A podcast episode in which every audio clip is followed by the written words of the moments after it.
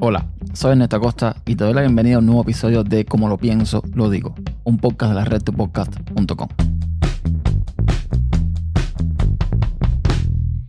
Bienvenido a un nuevo episodio y esta vez va a ser uno bastante cortico. Voy a, empezar hablando sobre mi decisión de volver a email y me refiero a la aplicación como tal. Es decir, yo en Android usaba una aplicación para correo llamada MyMail, M-Y-Mail un cliente de correo que para mí es buenísimo, es súper rápido, eh, permite gestionar un montón de cuentas al mismo tiempo y funcionaba en Android perfectamente bien.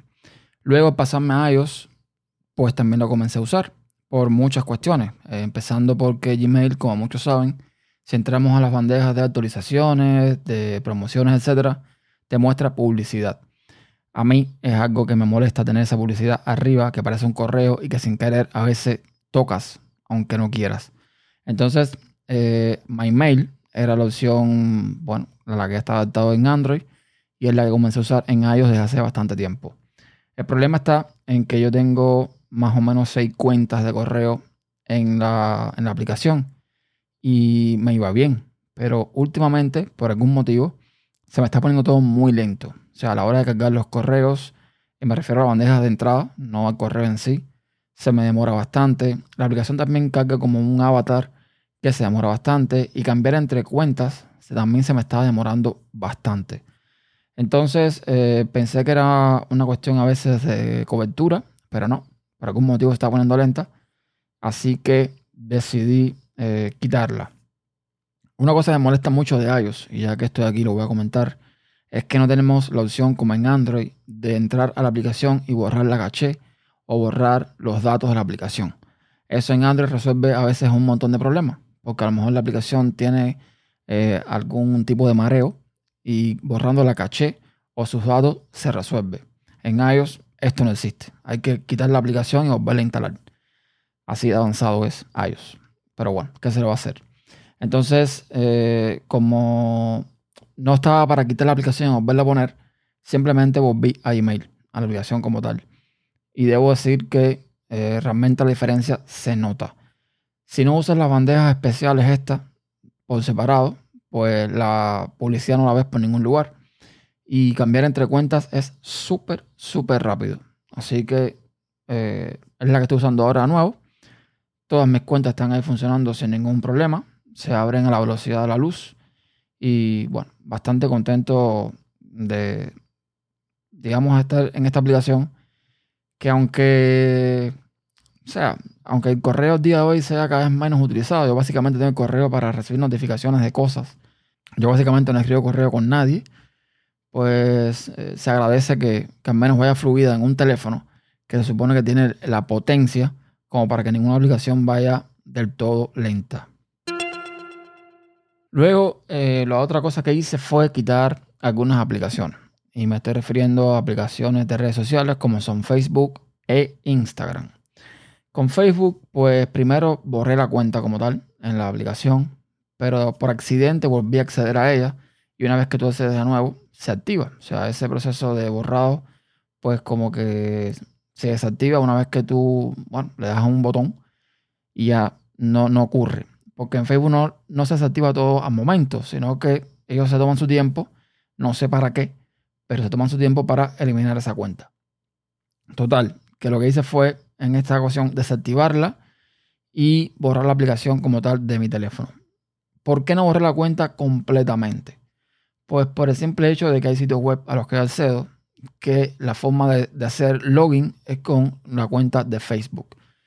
Aunque ahora mismo a muchos de esos sitios no he accedido últimamente, lo que no quiero que pase es que después tenga que volver a acceder y por algún motivo no tener la cuenta, pues eh, tenga algún problema de acceso. Así que mm, por ese motivo he dejado la cuenta desactivada y no la he eliminado completamente. En el caso de Instagram, pues no tenemos la opción de desactivar la cuenta. En todo caso sería borrar. Y el motivo por el cual no he borrado la cuenta es porque ahí tengo fotos que ya no tengo en ningún otro lugar, que no tengo ganas de estarlas salvando en ningún lugar tampoco y ya que están ahí, pues ahí las dejo y punto. Simplemente no, no uso la cuenta. Mi cuenta de todos modos es privada. Eh, las personas que me siguen ya, pues verán que no actualizo nada, no recibo ningún tipo de mensajes de nadie, en fin, no tengo contacto con nadie en ese sentido y listo. Borro las aplicaciones también de mi teléfono y se acabó. Básicamente, ninguna de estas redes sociales a mí aporta absolutamente nada. O sea, hace muchísimo tiempo en Facebook yo casi no publico nada. No es una red social a la que yo puedo entrar a buscar información. Que eso es lo que yo busco en la red social. O sea, yo lo que, por ejemplo, encuentro en Twitter es información, debate y entretenimiento. Facebook para entretenimiento a veces me sirve, pero para lo demás, pues no. Eh, será que, bueno, la gente que yo sigo o no sé cómo es la historia, pero no encuentro nunca nada interesante en línea de tiempo. Así que no me aporta nada. Prácticamente no entro a hacer absolutamente nada. Instagram es un poco más de lo mismo. O sea, hace tiempo que yo no subo fotos y cuando subo es una cada, no sé, cada semanas. Entonces no, no me aporta tampoco nada la aplicación. Hay gente que lo están usando de otra forma, que incluso la están utilizando como red social principal, con todo el tema de los live, etcétera, etcétera.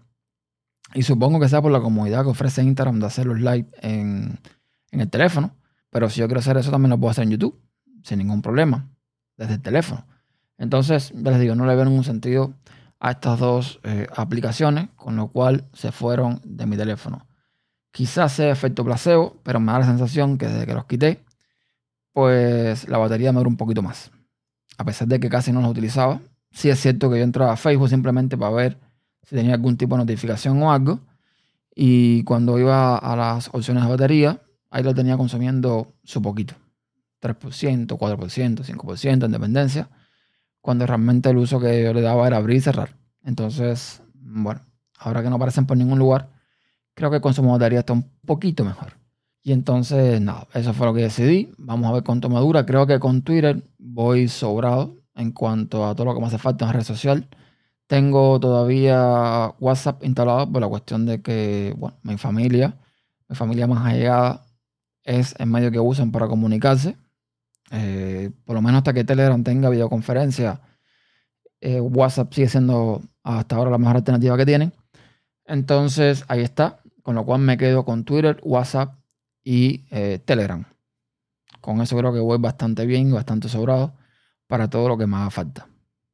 Y eso es todo. Pueden encontrar todos los episodios en tupodcast.com barra como pienso digo y todos los métodos de contacto los tienen en tupodcast.com barra contacto.